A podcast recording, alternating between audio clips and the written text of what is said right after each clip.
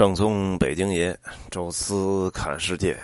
各位听众们、各位朋友们、各位同行们，大家好啊！呃，有我朋友圈的朋友啊，或者说有我微博的，可能都关注到了哈。就是我在这个英国团回来之后，正好呢是在北京时间的六月二十七号的凌晨。大概一点吧，落地在了北京的南苑机场啊。因为我这个团呢是成都的游客啊，所以我呢是在他们出发前的一天晚上就坐飞机抵达了啊这个成都的双流国际机场啊，在他那个机场附近的酒店住了一晚。呃，第二天的时候跟他们会合啊，这也是为了保证。别出什么意外啊！说当天早上飞过去，万一，呃，天气啊什么的这些原因，导致尤其这个机票又不是联程机票，啊，前面的航空公司又不负责赔付后边的，啊，所以呢，在这种情况下吧，一般导游都是习惯于提前一天到，啊，在这个机场附近住一晚，第二天跟游客会合，哎，我们也是这么一个大致的行程。呃，回来的时候呢，基本上就不在这个当地再住了啊。虽然很疲劳啊，但是就着这个劲儿，赶紧就一口气儿回北京。所以从伦敦呢飞到成都啊，大概是下午三点落地。呃，当地呢有个朋友啊，找我在那个机场附近喝了个茶，简单吃点东西啊。然后晚上的时候，我就坐飞机。呃，直回北京。这次呢，选机票呢，选了一个北京南苑落地的哈。一个呢是南苑机场，离我们家确实比较近。经常听我音频的朋友都知道啊，我是住在南城的，呃，大致就在南三环附近。而南苑机场呢，差不多是南四环的外面一点点。啊，所以到我们家的直线距离可能都不到十公里啊，大概七八公里的样子。呃，在不堵车的情况下，可能开个十五到二十分钟啊，就可以到我们家。所以实际上是远远的要近于首都机场，而且它也几乎不太可能遇到什么太堵车的情况。所以从南苑机场，尤其是离开。我基本上首都机场必须得提前四个小时以上啊，就得从家里出发了。有的时候甚至还得更多啊，尤其是国际航班。但是南苑机场呢，有时候可能就提前两个小时吧，呃，就从家走就完全来得及啊。所以呢，这个也算是我觉得呃挺。呃，挺挺不错的一个一个一个就是交通状况，但是南京机场这航站楼实在是太差了，啊，就是你在其他的很多，别说省会级的城市吧，就是哪怕那些更小一点的城市，呃，坐飞机，哪怕是高铁站，我都觉得差好多。啊，那个环境就像是曾经的北京的火车站一样，还是那种老火车站，啊，这个确实是太惨了。而且那个就落后的那种商业服务状态，啊，就是除了肯德基可能价格还差不多，剩下牛肉面还是卖好几十一碗，啊，那种感觉就是严重的高价，然后感觉环境又特别差，空气也不流通。那简直是真是挺难受，啊！南机场呢？话说啊，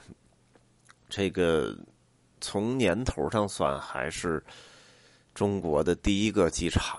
啊。它这个咱们这个名字就叫南苑机场两甲子啊，因为它的建成是在一九一零年啊，今年是二零一九，所以整整是一百二十年了。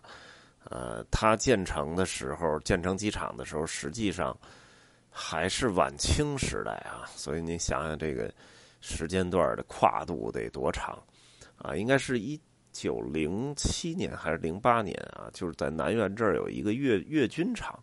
啊，这是第一次有飞机降下来啊。后来可能觉得，就因为这个渊源吧，呃，开始建了一个这个，实际上是中国的第一个机场，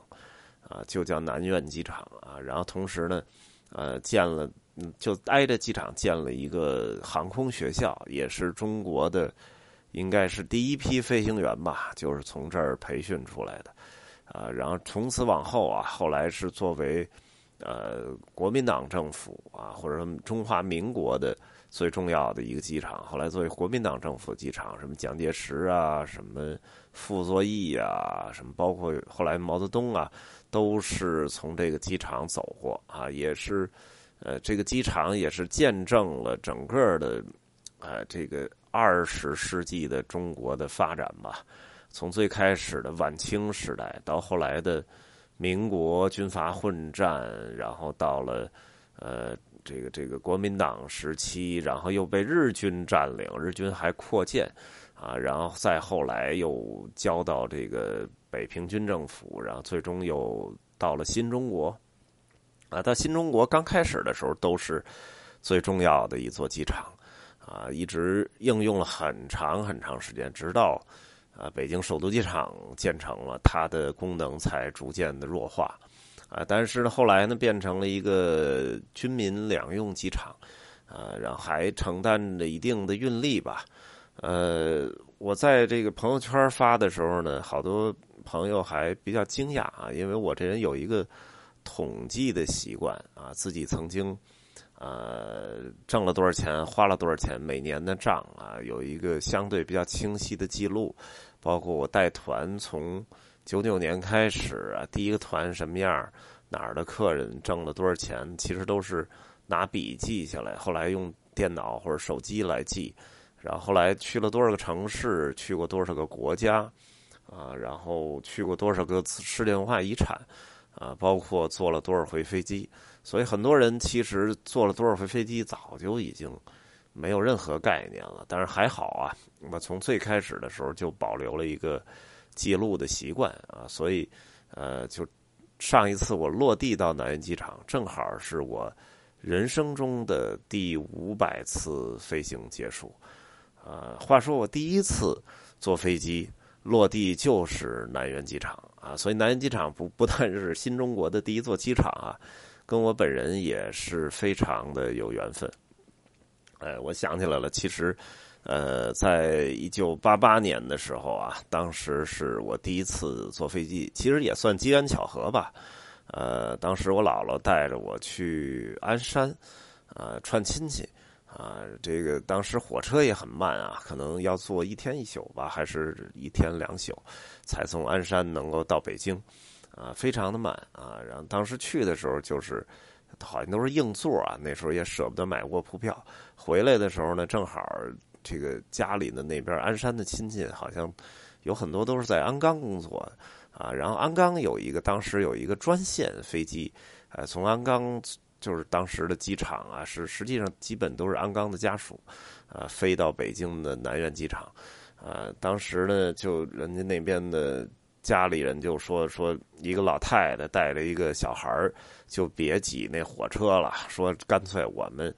各家凑钱给你买一张机票。啊，你们两个人飞回来吧，啊，所以当时可能也没问我姥姥就给买了，呃，当时我记得还真不贵，好像我姥姥是成年人是六十六块钱，然后我是三十三块钱啊，但是当当然啊，一九八八年的六十六和三十三啊，也确实不少了，我就记着那次是完全因为。岁数实在太小，唯一的印象就我姥姥跟我说，说大概那一个小时的飞行就一直是坐在窗户，因为人知道是一个小孩啊，专门给我调了一个靠窗的座位，然后就一直看着白云从起飞到落地，一直就看着各色的形状的白云，然后就啥也没感觉就落地了啊。然后落地之后啊，这个去当时是我们家里有一吉普车。然后这个，呃，这边呢，这个还飞机还没起飞呢，那边车已经到台机场等着了，哎，所以落地呢，我记得当时特荒凉啊，这感觉跟四周都是那种田地啊，完了落地好像也没记着有航站楼，然后没多久就就就给接着就开走了，啊，所以当时的印象啊特别的深刻，因为那时候可能特别小，然后周围所有人，包括入学之后一问，说所有人都没坐过飞机，当然我后来也再没坐过，第二次坐飞机已经是二十二十出头了，那时候都已经带了几年团了，才第二次坐飞机啊，第一次实际上还真的算是机缘巧合啊，但是很有意思，就是从。北京的南苑机场落地的啊，所以这个第一次和第五百次啊，所以对我来讲也是一个重要的意义。第二个意义呢，我觉得就是南苑机场应该也是我最后一次乘坐了，因为在九月末这座机场就正式关停了啊。那么新的大兴机场已经呃，现在得到消息是已经彻底封顶了啊，所有的这个内部装修什么都做完了。啊，新闻已经都在报道，可能要试运行一两个月之后就正式开放。那开放之后，同时间段，南苑机场就正式关闭了。啊，我觉得这个呢，呃，稍微有点依虚吧，因为这是中国的历史上的第一座飞机场。我估计可能市政府会把它改成一座博物馆之类的，航空博物馆之类的啊，民航。我觉得这个还是很有纪念意义。啊，但是确实这座机场也。太老了哈，两个甲子一百二十年，虽然后来是重新装过这个航站楼啊，重新修缮过，但还是从面积到这个设施啊，到它周边都非常的差，然后边上都是那种很矮的那种小小家属楼，应该是空军之类的，呃，而且这个整个这个机场的太靠近城区。啊，也是对整个南城的发展起到了一个滞后的作用。哎，把它迁移之后呢，整个南城，包括南面出来一个新的机场，再加上雄安新区这个方向，所以我估计整个南城会迎来一次巨大的发展机会吧。啊，那也可能是一件挺好的事儿。哎，不过这也是我的第五百次飞行啊。同时呢，呃，机场啊马上结束运营啊，所以在这里呢也是专门。录一期啊，关于我们这个一百二十年的老机场的一期音频，以此纪念一下自己的曾经坐飞机的岁月啊，也加上啊这座机场啊跟它产生联系的这些次飞行哈。好了，这一次呢就跟大家聊聊这个即将关闭的老机场。呃，大家听我这个音频的时候呢，我应该人已经在越南度假。啊，这个正好连续的带了三个团啊，需要度个假，给自己放松放松、休息休息啊，所以实际上是设计了一个岘港啊，北京到岘港的飞行，然后去两个地方啊，惠安和呃这个顺化哈，然后再加上可能会去趟八达山啊，在这个越南的中部的这个。古城里休息休息，然后回来的时候可能还会中转一下香港啊，所以呢，可能未来的几期音频会跟越南有关系吧。好了啊，这次呢，这一期就跟大家聊到这儿，咱们下期再见。